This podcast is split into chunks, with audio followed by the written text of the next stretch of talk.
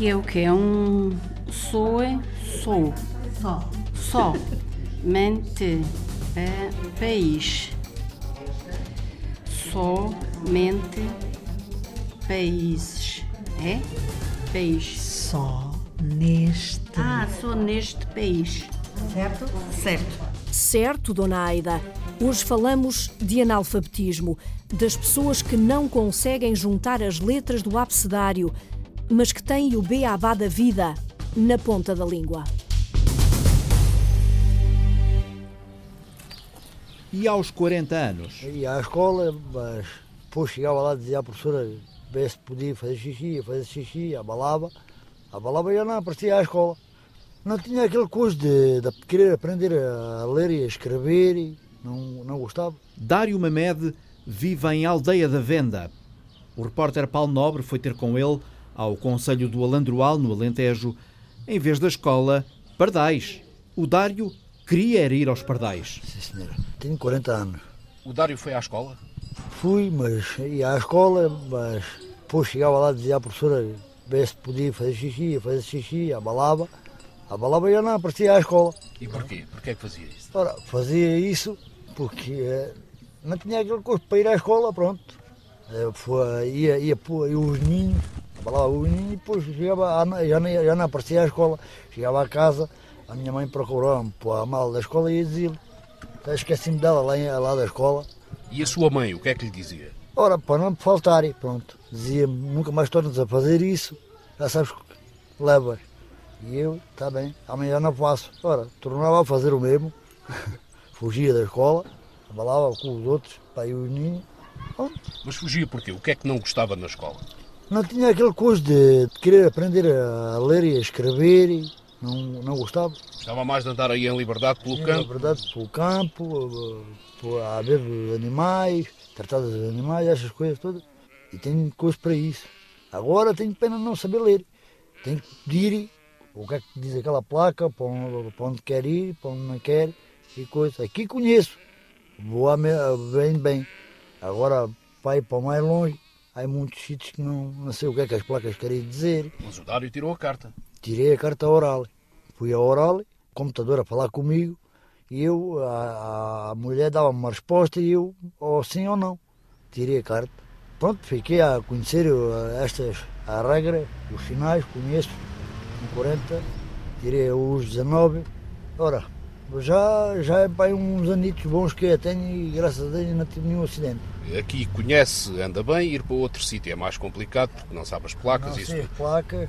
Quando para ir para ah, preciso de ir muito longe, tenho que, tenho que pedir a alguém que saiba ler e me diga o que é que aquela placa quer dizer ou, ou uma coisa qualquer. E números? O Dário conhece os números. Conheço, Usa o telemóvel. uso o telemóvel, mas não tenho, não tenho nome de ninguém. Fico com o coisa dos números das pessoas da minha cabeça. Que há que são, que não são, de onde são, de onde não são. Portanto, quando precisa telefonar, sabe o número de cor. É só ir à procura do número e ligar e pronto, não preciso de nome. Já sei de onde quer dizer aquele número. E que outras coisas é que sente falta de, de saber ler? os jornais, pronto, as notícias, que é, o que é que o jornal quer dizer, o que é que não quer dizer, não sei, pronto, isto não sei. Mas é jornal normal ou desportivo? É... É o esportivo, o da É bola, bola, o Record. o Record, e esta- estes, Gosta de ver esses jornais. estes jornais, mas não sei o que é que quer dizer. E de vez em quando pergunta a quem está no café. Procura aqui está do café, o que é que quer dizer isso, ou quer dizer aquilo, eu, lá, então alguém vai-me explicando algumas coisas, mas, mas depois um gajo chega ao ponto, eu vergonha-se de ir, pronto, por não saber ler. E o Dário já pensou aprender a ler? Eu já eu até gostava de, se soubesse aqui escolas, aqui, eh, soubesse cursos para aprender a ler e a escrever, ainda ia, ainda ia fazer força para aprender a ler. O Dário sabe assinar o seu nome? Sei, o primeiro. O outro já não, já não sou capaz de lá ir. e Pronto, com coisa, até andei a tirar um curso, mas foi pouco tempo que andei a tirar para aprender a ler e a escrever à conta do meu patrão, por conta do centro de emprego, mas pronto, não fui capaz, foi pouco tempo. A professora até ensinava bem e coisa, o que é pronto, foi pouco tempo, foram 50 horas só, não, não deu para, uma pessoa puxar para, mais para a cabeça, mas eu até não sou parvo dessas coisas. Eu, se houvesse escola e se andasse aí um certo tempo, eu aprendia bem a ler e a escrever. Está confiante que era capaz de. de... Ah, Aprendia, mesmo com 40 anos, ah, estava confiante que aprendi a escrever à mesma, agora com esta idade que tenho. E gostava de saber mais coisas. ah, Quero ler uma mensagem no telemóvel, não sei. Ah, Ler uma placa, para onde há que quer dizer que vai ou para onde não vai. Não, não tenho cada memória, saber ler nem escrever. O Dário é um dos portugueses que não sabe ler nem escrever. São mais de meio milhão de portugueses. Mas por que este número, professora Lucília Salgado? que nós partimos muito atrasados. Só há 40 anos fomos o último país é que temos a escolaridade obrigatória para todos. Partimos muito atrasados. Quer dizer, os países da Europa e os outros já no princípio do século passado tinham quase a população toda alfabetizada. Nós não. Quer dizer, e portanto temos que recuperar isto. E, e a escola muitas vezes diz: ah, nós não, não conseguimos ah, porque as famílias. É verdade. A escola não consegue, mas se não consegue sozinha, então vamos trabalhar com associações, vamos trabalhar com os sítios onde vão os pais, vamos fazer educação de adultos, vamos nos meter. E realmente é por aqui que passa a educação de adultos e que passa a resolução dos. a, a tal igualdade de oportunidades de que se falava, passa por aqui. A professora Lucília Salgado é doutorada em Ciências da Educação, faz parte da Associação Portuguesa para a Cultura e Educação Permanente. Vai ajudar-nos a compreender o problema do analfabetismo neste país e apontar soluções.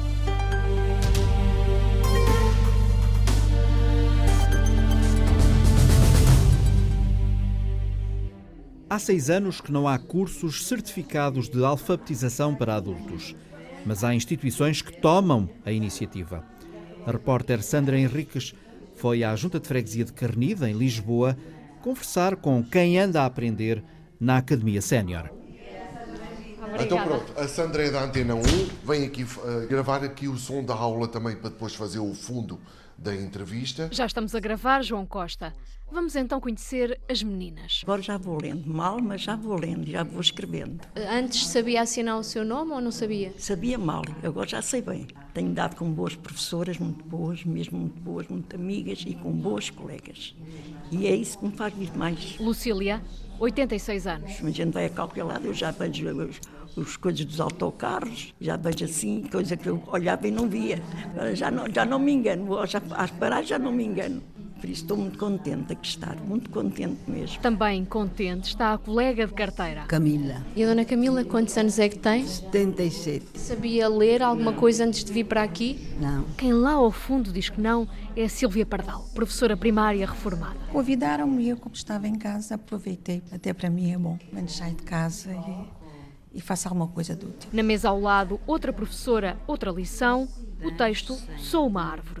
Dançam no tor, tronco e assim, assim também no meu quintal.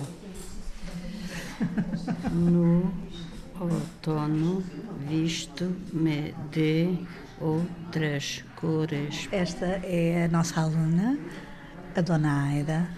Ela poderá dizer melhor que ninguém o que é que ela sente e, e porque é que vem às aulas. Ah, Estou reformada há dois anos e a partir daí eh, optei por vir para aqui, eh, não só para aprender mais alguma coisa do pouco que já sabia, mas para me sentir um bocadinho mais ativa também. E para não estar sempre em casa. Eh, São duas vezes por semana e isto é um estímulo muito bom, porque as pessoas que nos ensinam também dispõem do seu tempo para nos dar a nós e é muito gratificante. Aida, 67 anos, grata à professora Dulce Rocha, economista reformada, é outra das voluntárias. Para mim é muito gratificante poder transmitir conhecimento às pessoas, proporcionar-lhes uma, uma vida do dia a dia melhor. Aqui, para além de existir esta componente de ensino que é importante, existe também a parte humana, o podermos, a pessoa, o aluno às vezes vem, estas senhoras vêm, acabamos por criar elos de amizade, não é? Às vezes as pessoas vêm um pouquinho mais cansadas do fim de semana, outras vezes mais adoentadas ou mais tristes com o problema. Pois há sempre um bocadinho que nós trocamos e que acabamos por desmotivar e alegrar. E o que é importante é que as senhoras saem daqui todas com um sorriso de orelha a orelha. Isto é gratificante para nós. A afetividade é lema aqui, diz também a professora Conceição Telo, antiga diretora comercial de companhias de seguro e bancos. Há pessoas que conseguem têm alguma dificuldade em escrever, outras na leitura, outras inclusivamente na compreensão, que temos que estar um bocadinho mais, com mais tempo. Aquilo que impera, nós, nós uh, uh, temos como lema o máximo de afetividade, portanto, nós damos muito afeto. Cada senhora que entra aqui é abraçada, damos um beijinho, damos um abracinho, que acho que. E é tudo feito com alegria. Escolha uma, uma profissão de dia. Uma, dia. uma profissão que é sempre feita de dia. Auxiliar, auxiliar. De? De dia. Auxiliar de dia. E uma profissão de noite. Noite a menina é comer de manhãzinha. noturno. Por exemplo, eu lembrava-me do padeiro. Margarida Gigante, professora de Biologia reformada, dá um exercício à aluna Maria Eduarda. Esta senhora que veio aqui, esta minha aluna, ainda faltam alunas que estão doentes, esta minha aluna tem 50 e... 57. 57 anos, eh, vive numa clínica psiquiátrica, portanto vem aqui a alfabetização, toma, desde os dois anos de idade, 16 comprimidos por dia. Só estudou até à terceira classe. Tem o sonho de fazer o sétimo ano. Gosto muito de aprender e, e tenho uma grande força de vontade. Para mim já é bom. Faz trabalhos de casa, trouxe-me um trabalho feito. Pedi-me ontem um livro, na segunda-feira um livro de estudo meio, não encomendei nada, e hoje trouxe-me isto das profissões, daí estar a treinar um bocadinho isso. Tem autonomia e força de vontade. Eu tenho muita força de vontade e, e pronto, e gosto de ir para, para as aulas porque eu acho que é importante. A senhora está há quanto tempo aqui com a aprender? Ah, isso é muito. Já sou filha da, daqui da, da alfabetização. Sei lá, não sei. E foi mesmo das primeiras alunas deste curso lançado pela professora Judite Oliveira, hoje a funcionar com duas turmas. A partir das nove funciona uma turma até às dez e meia e outra turma das dez e meia ao meio-dia. Com as mesmas professoras? As professoras sim, as alunas é que não. Portanto, são alunas. Os níveis de ensino são, são diferentes, são diferentes. São. Uh, a grande dificuldade desta aula é exatamente essa, é os níveis das alunas, que parecendo que somos muitas professoras, de maneira, não somos de maneira nenhuma, porque praticamente quase que era preciso uma professora para cada aluno, porque os níveis delas uh, são diferentes, não é? E para podermos dar atenção a cada uma delas são sempre necessárias uh, muitas mãos. Mas tem sido um sucesso, conta também o diretor da Academia Sénior de Carnide, João Costa. Desde o início da academia, que foi em 2007 que começámos, tínhamos alfabetização, inglês e informática e alguns trabalhos manuais. Neste momento temos 32 disciplinas, onde temos duas turmas de alfabetização e realmente é a alfabetização é a disciplina que me toca no coração porque adoro que as pessoas venham aprender a, a, fazer o seu nome, pelo menos, e a ler também. É isso mesmo que está a acontecer nesta sala. Vamos então sair e deixá-las trabalhar. Muito obrigada e um bom fim de semana para todos. Obrigada, igualmente. Adeus, obrigada. Uma boa aula. Obrigada. No Alentejo, foram muitas as pessoas que, já adultas, aprenderam as letras. A repórter Olivia Santos ouviu a história de um casal, o Sr. Jerónimo e a Dona Inês, que agora sabe ler. Tudo, tudo, tudo. Graças a Deus, sim. Sozinha eu vou lendo. Ainda muito. O que é que lê? O que lê na televisão? Não, lê... não consigo porque a minha vista não deixa. Mas leio uma carta e conheço as cartas todas, leio os nomes todos e antes não sabia. A conversa bem disposta é com Inês Bandalhinho, que já não é analfabeta. E digo uma coisa. Eu, o maior desgosto que tenho hoje foi os meus pais não me mandarem à escola nem à costura. A costura é da minha, da minha ideia. Faço tudo. Aprendi sozinho. Recuperei aquilo que os meus pais não me deram. Tenho muita pena deles, mas foram duas coisas que não me fizeram.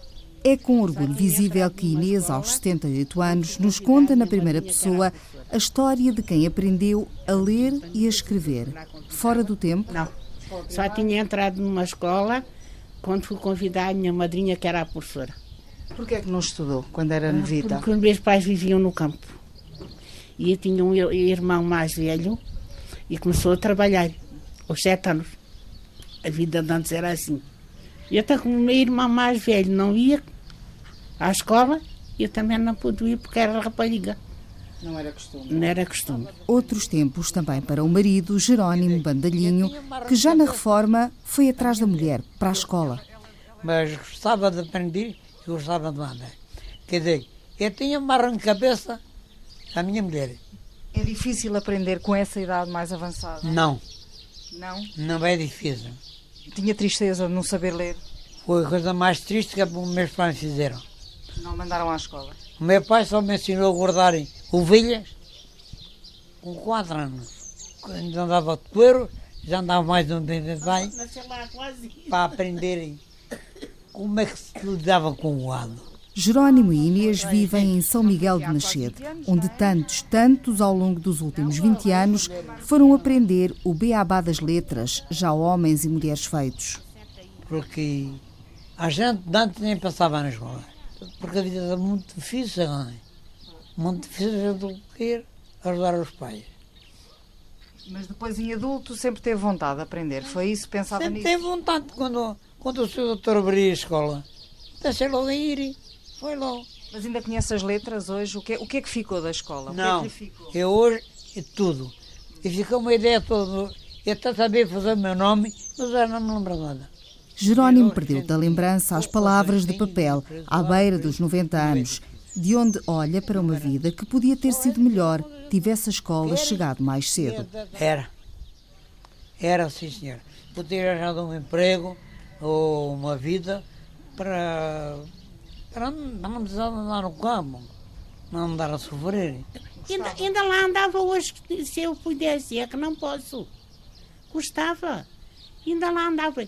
Inês, com 78 anos, rende-se às dores do corpo e às bombas de oxigênio, mas a vontade, essa, foi sempre mais forte. Ainda lá ia. Mas, olha, em princípio, eu tinha muito trabalho. Só estava em casa eu e tinha muitas, muitas coisas onde me preocupar. Mas fui, não falta um dia. Não falta um dia, já Por isso não entende quem, podendo, nunca se chegou às letras. Há aí tanta burra, tanta burra como eu, que até me faz confusão. Pessoas que não sabem ler, gente ainda mais nova do que eu, e faz-me confusão. E já tenho dito a muita pessoa, mas tu não sabes escrever. E até julgava que sabiam. E aqui mesmo ao lado, as cartas do banco, o Diário do Sul. Eu já li melhor que o que sou capaz de ler hoje. E um postal de Natal, enviado pela escola que mudou a vida de Inês. Então, são Miguel de Machede deseja a isto é um quê, não? Ai, já não vejo bem. Família. Família. Família. Se eu tiver assim, coisa eu leio, agora assim neste nervoso. É um ni e um não. Ah, nós. Ano. Ano. Novo. Novo. Feliz Natal. Ano novo. E ano novo. Inês e Jerónimo andaram na escola comunitária de São Miguel de Machede, no Conselho de Évora, onde durante quase 20 anos se exerceu um direito que não tem idade. Estas pessoas estão vivas e têm direito à educação. O direito à educação não é um direito com rugas, não envelhece. Olivia Santos, vale a pena ouvir melhor o professor Bravo Nico. É o direito à educação, a semente que Bravo Nico vai deitando ao chão pelo seu alentejo. E estas pessoas têm exatamente o mesmo direito à educação que têm os mais jovens. E, portanto, nós estamos muito, muito focados em criar oportunidades para que estas pessoas com idades mais avançadas possam aprender. Para os de mais idade, decidiu o Estado, vai já para seis anos, que não há cursos para aprenderem a ler e a escrever. Olha, eu olho com muita tristeza e alguma indignação. Uh, e, mas não me resigno a isso. É? Nós vamos fazendo alguma coisa por isso, mas acho que, como Estado, o nosso país, tendo, um, digamos, escolas públicas, e tendo muitas instituições que têm protocolos com o Estado, que são financiadas pelo Estado, não pode abandonar estas pessoas porque elas têm direito ao mais elementar direito à educação, que é saberem ler e escrever. E estas pessoas, repito, estão vivas, vão continuar vivas. Há gente mais velha, há gente mais nova, mas mesmo que estas pessoas tenham 99 anos, elas têm o mesmo direito à educação que tem o jovem que tem 6 anos quando entra na, na, na escola. E se não se faz, é porque não se quer. E o que não se quer é tão só um direito. Não é legítimo abandonar estas pessoas e, querendo, deixá-las sem resposta. Porque há pessoas que, mesmo com 90 anos, querem aprender e estão disponíveis para isso. E nós, temos escolas públicas e instituições financiadas que deveriam responder a isto. Eu não aceito uma escola que não dê uma resposta a uma pessoa que quer aprender a ler e a escrever, sinceramente. Porque eu acho que a escola deve estar disponível, a escola pública, então, principalmente, deve estar disponível para dar resposta a todas as, as pessoas. As escolas que nós temos estão centradas na escolaridade obrigatória. E a partir do final da escolaridade obrigatória, que acontece hoje aos 18 anos, a coisa fica intermitente. É muito difícil as pessoas manterem uma regularidade de aprendizagem. E não devia de ser assim porque nós temos escolas suficientes para não ser assim, temos professores suficientes para não ser assim, temos dinheiro suficiente para não ser assim e não temos razão alguma para isto ser assim. O ensino de agora não é pela igualdade. Bravo Nico defende uma escola para a vida. O nosso Serviço Nacional de Educação nossa escola pública, ou lá o que queiram chamar, devia estar presente ao longo de toda a nossa vida. Porque nós, em cada momento da nossa vida, necessitamos de educação para mudarmos o nosso rumo e o nosso futuro.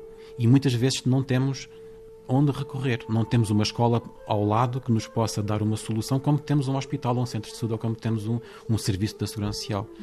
O que eu gostaria que acontecesse no nosso país era que a escola fosse uma escola para todas as pessoas ao longo de toda a sua vida e que lhes pudesse dar respostas adequadas. Vai tudo da forma de olhar para os mais velhos, afinal, aqueles que tanto têm também para ensinar, feitos já doutores da vida. E essa vertente de, do diálogo entre o conhecimento experiencial e o conhecimento mais escolar e académico é absolutamente essencial no mundo rural e no mundo, digamos, em que nós aqui vivemos, que é um mundo habitado por pessoas que tiveram percursos escolares muito breves ou inexistentes. Mas que não deixaram de fazer a sua vida e não deixaram de construir as suas famílias e as suas profissões e, portanto, elas frequentaram outras escolas que não a escola formal. E essas escolas proporcionaram-nos conhecimentos extraordinários, porque foram construídos com dispositivos muito rudimentares, com condições muito difíceis, em grande sacrifício muitas vezes, mas deram a essas pessoas as competências e os conhecimentos que nós hoje tentamos dar aos nossos jovens nas escolas e muitas vezes não, não conseguimos. E, portanto, nós temos o dever, como sociedade e como cultura de conhecer, de conhecer, de valorizar e divulgar o conhecimento experiencial destas pessoas, porque ele faz parte do nosso património, faz parte da nossa identidade. Por exemplo, no Alentejo, aquilo que hoje as pessoas procuram no Alentejo em termos turísticos é tudo resultado da construção de pessoas que não sabiam ler nem escrever. Desde a arquitetura tradicional à gastronomia, aquilo que se vende hoje mais no Alentejo e mais caro é obra de pessoas que não sabiam ler nem escrever e, portanto, tem muito valor não só económico, como tem muito valor do ponto de vista da nossa identidade e da nossa cultura local. E nós temos que preservar isso.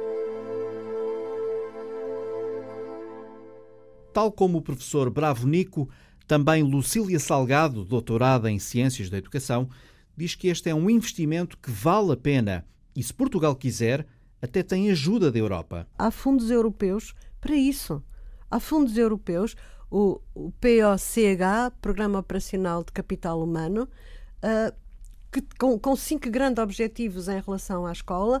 Um deles é a diminuição uh, do, do, abandono escolar e do insucesso escolar, e o outro é a educação ao longo da vida. Nós temos aqui logo estes dois grandes objetivos com financiamento. A mais, e prevê que sejam chamadas as autarquias a participar nisso. As autarquias podem trabalhar com as associações, portanto, digamos, com dinâmicas territoriais que possam. Com a tal proximidade. Exatamente, Portanto, ter a proximidade. Haja vontade. Haja vontade. Neste momento, até acho que há dinheiro, não é? Coisa que muitas vezes não há. Haja vontade e haja a preocupação de fazer isto adequadamente. Haja vontade para fazer as pessoas felizes. Terá havido aí um estudo que Uh, não sei, que dizia que neste sistema de educação de adultos que houve, as pessoas uh, só tinham era aumentado a sua autoestima, que não servia para mais nada.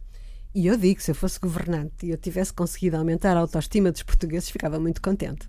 Fazê-los felizes não era mau para um programa de governo.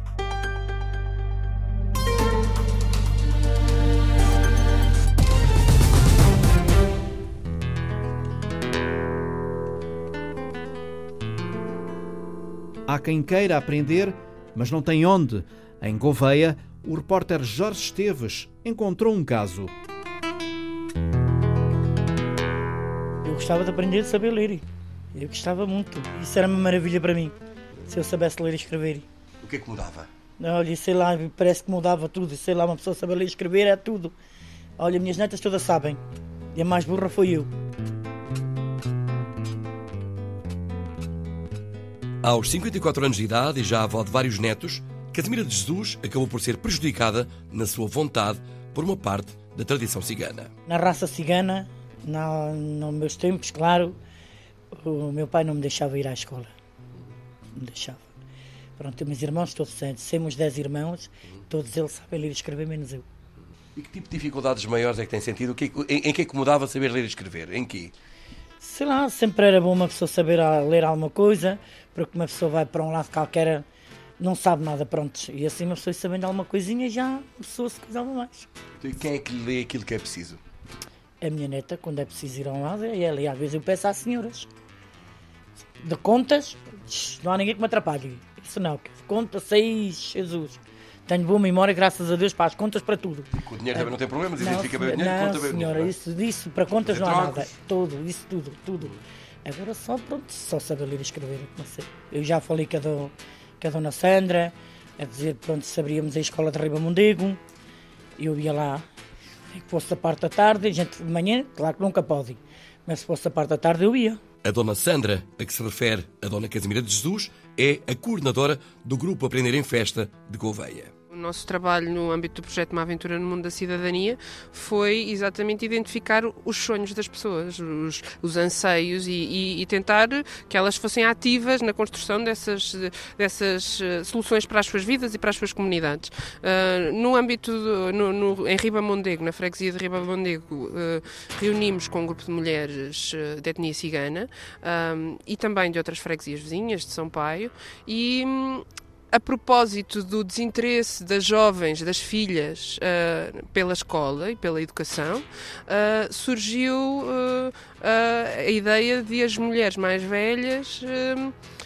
a valorização pela, pelas mulheres mais velhas é muito maior. Uh, portanto, elas que não tiveram a oportunidade de aprender a ler e a escrever, a oportunidade de ir à escola, querem que as filhas continuem a estudar e isso tem que ser valorizado. E, portanto, surgiu esta ideia de hum, as próprias jovens terem um papel ativo na formação, na alfabetização das suas mães e das suas avós. Casimira de Jesus diz ter a certeza de que não era difícil formar uma turma de alfabetização de adultos em Riba Mondego. Está a Esmeralda, está a Maria José, está outra espanhola. Temos umas poucas lá que não sabemos ler. E acho que também tinham vontade, dava, dava para fazer uma turma? Ah, elas iam, elas iam. Eu agora, quando ir para casa, eu falo com elas, se for lá em Riba Mondego. Se abrimos a escola em Riba, aldeia, não é? sim, em Riba Mondego. Porque senão, claro que a gente não... Vamos para a Gouveia. Não há transporte, não há possibilidades para andarmos para trás e para a frente. Pronto, e ali não custava nada. Sandra Silvestre ainda alimenta este sonho de Casimira de Jesus. É um sonho. Temos também a abertura da Junta de Freguesia que, envolve, que, e do município. Uh, há um sonho, há uma, uma escola né, na, na, freguesia de Ribamonte que está fechada e que pode vir a ser. Uh, as instituições estão interessadas, falta-nos apenas aqui uh, pessoas formadas com, com, formação na, na, alfabetização de adultos para podermos também facilitar este, este processo de, de alfabetização das, das mulheres ciganas. Mulheres ciganas com o sonho de aprender aprender a ler e a escrever.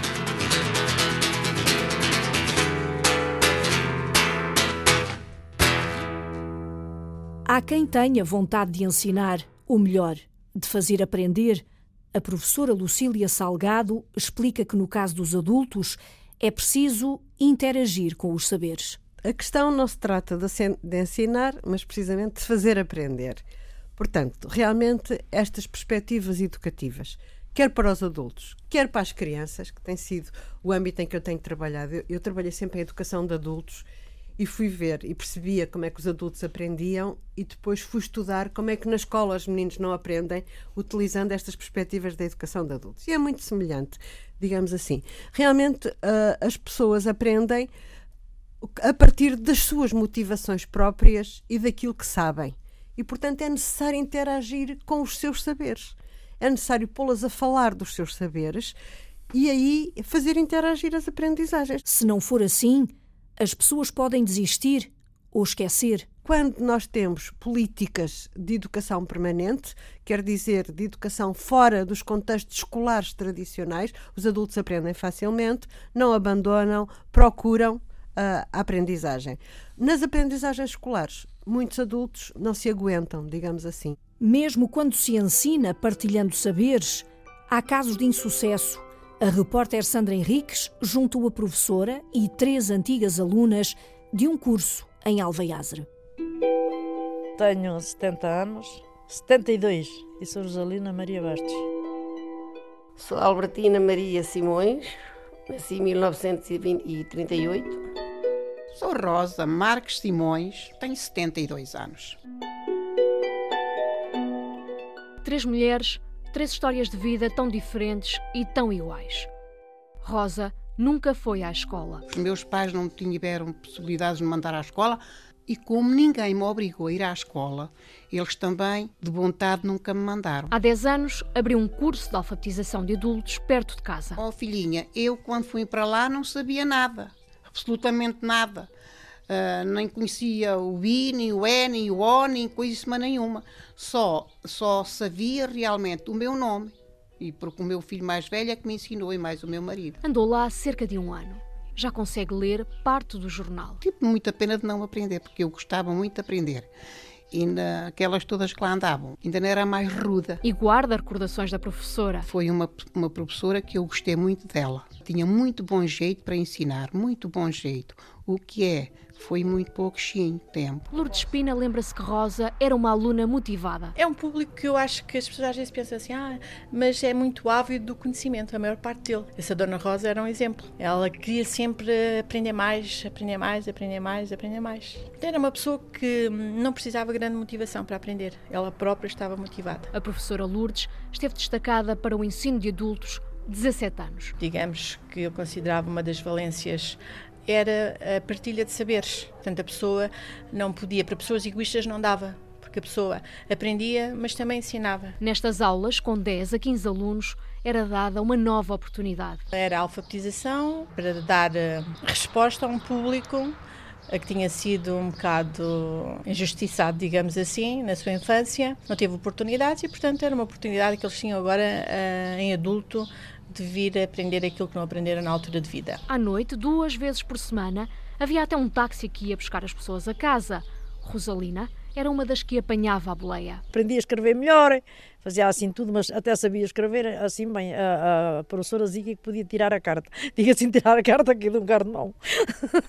em criança, nunca foi à escola ficava em casa a tomar conta dos irmãos. Quando eu tinha 13 anos, chamaram para a escola, porque antes disso a gente não era obrigada. Os cachopas não eram obrigados, é só os rapazes que eram obrigados a ir para a escola. As, as raparigas não eram. Muitas foram que os pais mandavam, né?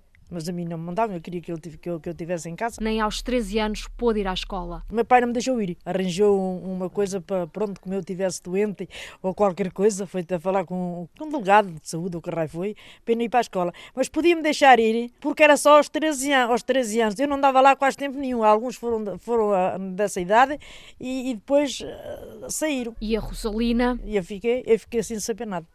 Parece que lhe estou a ver aí uma lágrima no olho, tem pena, não é? Tenho. Tá, tenho para não saber. É estar a falar nisso. Isto passa. Ainda aprendeu alguma coisa com os irmãos mais novos. Conhecia as letras todas e conheço-as todas. E sei ler, assim, um jornal, a coisa assim, ainda me vale muito. Às vezes vou a qualquer lado, mesmo no hospital, a coisa assim, vejo se está escrito para sair ou se está a entrada, ou se... vale muito aquilo. Ou que está escrito no papel também. Assim, às vezes na, naqueles papéis que eles põem, não é? Mas tudo o que aprendeu sozinho ou foi mais tarde quando ah, voltou a, a, às, não, às aulas? Às aulas aprendi pouco. Até era só dois dias por semana. E era só uma hora ou duas, uma hora, uma hora e tal, coisa assim. E agora, dez anos depois, se pudesse, voltava às aulas? É, estivesse aqui perto ainda gostava. Há pessoas que aprendem muita coisa, né? Nessas casas vêm-se aprendem coisas, sem ser mesmo a ler, assim, muita coisa, até, até gostava, mas assim, não, a gente está longe de tudo também, só se para a vila, né? Só na vila é que pode ser. Há adultos que nem sequer se adaptam e desistem logo. Há só um professor, há muitos alunos e de facto eles absorvem-nos. E se calhar com níveis de ensino diferentes, não é? Totalmente. Eh, Se calhar são 12 e 12 em estados completamente diferentes. Tem que haver alguma paciência de alguns, pronto. E às vezes as pessoas também não estão disponíveis. Albertina andou duas semanas no curso de adultos. Desisti, desisti, já não tinha paciência para essas coisas, já estava velho. Em Nova, os pais nunca a mandaram à escola. A irmã mais velha morreu a caminho das aulas. Quando vinha da escola, uma, choveu muito, houve uma grande cheia, e ela tinha que passar uma, por cima de uma ponte, de uma ribeira, e ela caiu para a água e andou sete dias sem aparecer. Só mais tarde, quando abriu uma escola na aldeia, é que Albertina pegou na ardósia pela primeira vez. Depois, quando eu tinha 10 anos, abri uma escola do, no lugar e eu gostava muito de ir para a escola e andei, lá sete dias. E era uma boa aluna, que eu estudava bem. Só que... Veio uma lei que não, não me deixavam lá andar sem pagar, eram 20 escudos por mês nesse tempo. Mas também tinha mais uma irmã que eram outros 20 escudos. E onde é que as pessoas tinham posses para pagar? Em sete dias ainda aprendeu algumas coisas. Fiz o meu nome, ainda aprendi a abecedário, a fazer contas de somar e ainda algumas de dividir, mas isso já não sei nada. Pronto, aprendi assim umas coisitas e, conheci, uh, e as letras, ainda, sei juntar muita letra. Só não sei dar o valor a certas letras. Se pudesse, hoje já não voltava a tentar. Já não quero mais nada disso. Não, não vou, já estou velha, já não me apetece, já não ia para muito longe. Gostava de estudar a quando era nova, porque ainda queria tirar um curso e andar também a reinar.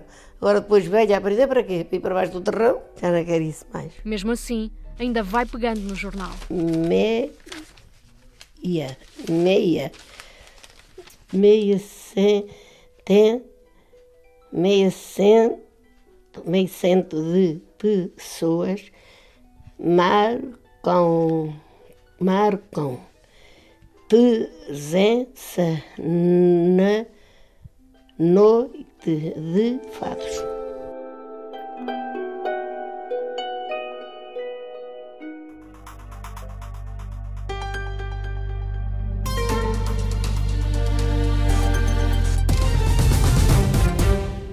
Como será a vida de quem não lê nem escreve? Jorge Esteves, que histórias te contaram a Dona Aida e a Dona Zulmira aí no centro de dia, na Guarda? Boas tardes. Olá. Começamos aqui para a Dona Aida. Aida de Jesus Rodrigues, tenho 80 anos. E a senhora vivia onde? Alverca da Beira, Conselho de Pinheli. Nunca fui à escola. Tínhamos os irmãos, éramos sete, tínhamos irmãos pequeninos e tínhamos que andar a ganhá-lo para darmos comer aos irmãos. Como é que foi fazendo a sua vida sem, sem saber nem, nem ler nem escrever? Ah, fazia bem. Como é que se desenrascava no dia a dia? A minha filha é que me enrascava com a reforma. E não sentia que lhe fazia muita falta saber, pelo menos, ver o que, é que estava ali escrito? Ah, fazia-me falta, mas eu não tinha, não sabia. Queria saber ler e escrever. Para escrever aos meus filhos, para as notícias para quem eu quisesse e para as minhas filhas. E para, e para contar o dinheiro. Até como é que fazia com o dinheiro quando ia às compras, com os trocos? Como é que fazia? Dava o dinheiro na mão, depois dava-me o troco. E a senhora confiava sempre? Eu confiava sempre, que eram boas pessoas. Mas ainda hoje sente que uh, lhe faz falta isso? Pois faz, muita. No caso, uh, vivia com o seu marido lá? Vivia com o meu marido. E ele sabia ler e escrever? Também não sabia, mas sabia fazer o nome dele. Entre os dois não precisavam de escrever, não é? Não precisávamos de escrever, dávamos a ler às, às filhas. E a dona Aida, acha que a vida tinha sido muito diferente se tivesse feito a escola? Ah, muito diferente. Que a gente se dava a saber a nossa vida aos outros. Só punham o que nós, o que nós dizíamos. Tanto sabia se punham como se não punham. Não sabíamos. Mas agora já sei os números. Já começo a conhecer as horas. Que horas são agora? Três e um quarto. Bem. E o dinheiro agora também já o conto. Como é que faz? Conto o antigo. Ainda contém escudos, é? Já é escudos ainda. As notas de 20 euros Sim. são quatro contos. 5 euros é um conto de reis. Conto assim eu conto. Agora já não me enganou, já, já vou às compras e tudo. Então, e, e a dona Zulmira? Zulmira de Almeida Ramos Marmelo, é, idade 80. 80 anos? Ainda não os tenho bem, faltam dois ou três dias. Como é que foi fazer uma vida toda sem. Nada, nada, não, não sabe nem ler nem escrever nada? Eu pensava e juntava assim as letras. isto é o MEI, isto... e então depois escrevia e dava a ler a ver uh, se era bem. Mas nunca foi à escola? Não, nunca fui à escola, porque eu sou de uma família humilde e de maneira que tínhamos de trabalhar todos. Os meus. Eu trabalhava na aldeia. Linhares da Beira? Beira, é sim. No Conselho de Cerúlico da Beira, não é? É sim. Uma aldeia muito bonita, não é? É muito bonita. Ela tem sido uh, uma aldeia histórica. Uh, tínhamos lá para Cristo, para, para Pente. Tudo. Quer dizer, era uma aldeia bastante desenvolvida. Então e nunca teve oportunidade de ir à escola, foi? Nunca tive oportunidade. E sabia ver bem as horas? Sabia, sim porque juntavam, tinha os meus irmãos e tinha outras pessoas por ali e eu via e fixava. E contas também? Aprendeu a fazer contas? Também. Tinha o meu marido, quer dizer, ele já ia, por exemplo, buscar o dinheiro ao banco, que a gente recebe por banco, já ia buscar ele o dinheiro, eu nunca lá fui. E agora, depois que ele morreu, já lá tenho ido. E, e faço assim muito bem, seja que conta for. Dei-me o dinheiro que me derem para a mão, eu uh, distribuo bem. Mas, assim, tal como juntava letras para, para, para escrever qualquer coisa, também consegue juntar letras para ler qualquer coisa? Sim, juntava as letras, para, ainda hoje, às vezes assim, qualquer coisita pequenina. Ainda, ainda... Mas se chegar uma carta para si, sabe lê-la? Não. Não, isso não. Quem, quem é que faz essas coisas? É uma filha. Quer dizer, habituei-me assim, eu, eu depois tudo o que via, eu fixava e depois ia e perguntava. E eu fui assim, aprendendo, fui desenvolvendo para mim. Mas acha, acha que a vida teria sido diferente se tivesse ido à escola? Era diferente. Eu, se soubesse ler, eu podia ainda ter feito qualquer coisa. E assim não. Mas estou muito satisfeita com o que fiz. Bem, saúde para as duas. E a vossa sei também que corra tudo bem. Era uma tristeza muito grande. Era como sendo uma pessoa ceguinha que não via nada. Se eu não soubesse ler nem escrever, eu não estaria aqui em Portugal. Eu estaria no Brasil. Provavelmente morando numa, sei eu, lá debaixo da ponte. Não soubesse ler e escrever, olha, deixava tirar uma carta de condução, podia ter uma conta bancária, mas teria que pedir a um familiar, a uma pessoa amiga, que me fosse ao multibanco levantar dinheiro porque eu não sabia.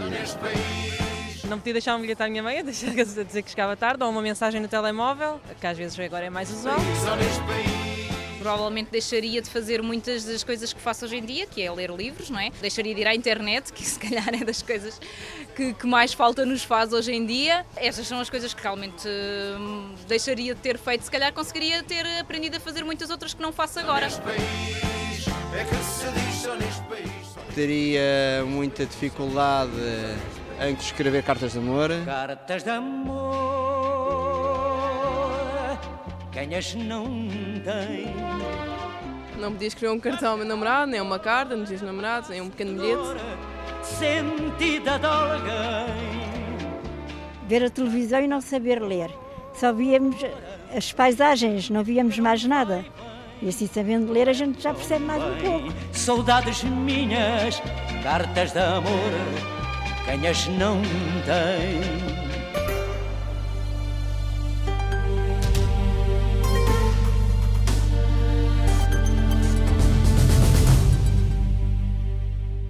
E os Açores? Juntamente com Lisboa, o arquipélago é a região mais alfabetizada de Portugal. Luís Branco procura lá perceber porquê. Então vou procurar. Analfabetismo ausência completa de instrução, estado ou condição de quem não sabe ler nem escrever. É um substantivo masculino. Hum. Não chega. Analfabetismo na ilha do Faial. O Conselho da Horta era, estava nos mais bem alfabetizados em todo o país. Pois sim, sou Mário Faial, intelectual dos Açores, da Ilha do Faial, a quem alguém chama a Ilha Azul. Nós não tínhamos depois, era o ensino superior, que era difícil de sair da ilha, porque era muito, muito caro mandar filhos estudar, a nascer ainda mais atrás, aquelas grandes famílias também, e, mas a universidade naquela altura era um bocado mais limitada em, em, como é que se chama, ensino, era, era muito pautado por determinadas princípios, mas lembro-me ter lido que, que as estatísticas, já as primeiras estatísticas, mostravam isso. O, a Ilha de Faial, que é o Conselho Norte, era, estava entre as mais alfabetizadas. Para esta marcante alfabetização em finais do século XIX e durante o século XX, há razões que a razão conhece. Havia uma pleia de, de, de, de professores, professores e professoras. Sabe? Talvez a influência também de padres muito, muito ilustres, eh, ilustrados. Alfabetizado. Todo aquele que sabe ler e escrever.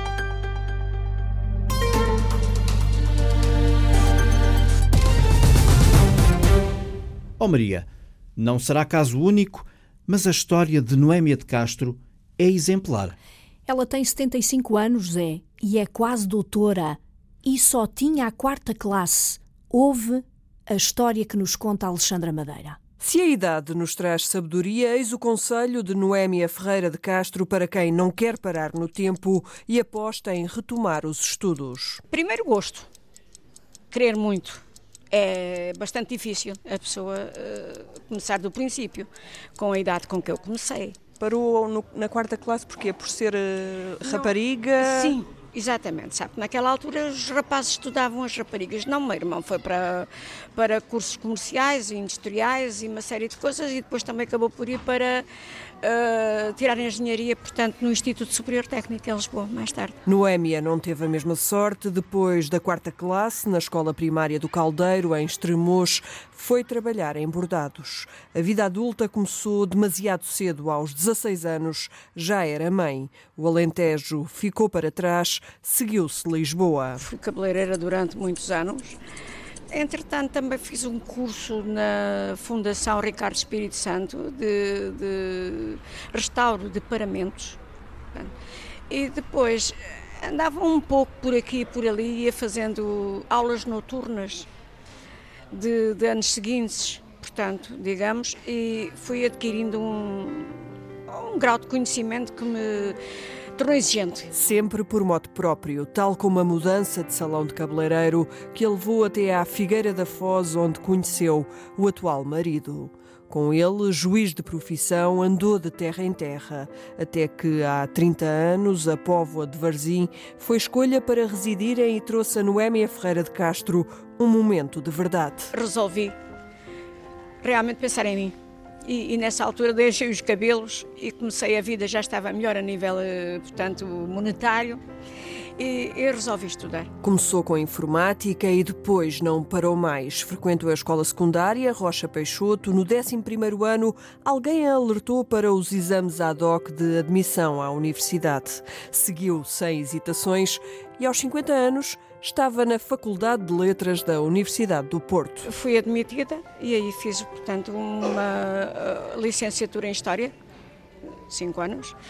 Fiz um mestrado e estou em finais de doutoramento de, de História Contemporânea. Com que idade? Peço-lhe desculpa de perguntar. Eu tenho 75 anos. Todas as semanas vai à faculdade. É tempo de rever a tese de doutoramento sobre um poveiro do século passado, o engenheiro Ezequiel de Campos. Na academia não andou em praxes nem cortejos, mas há ligações que se mantêm. Através da internet, do, do Facebook, mantemos uh, uma relação de amizade com alguns, saudade com outros. Saudade sempre.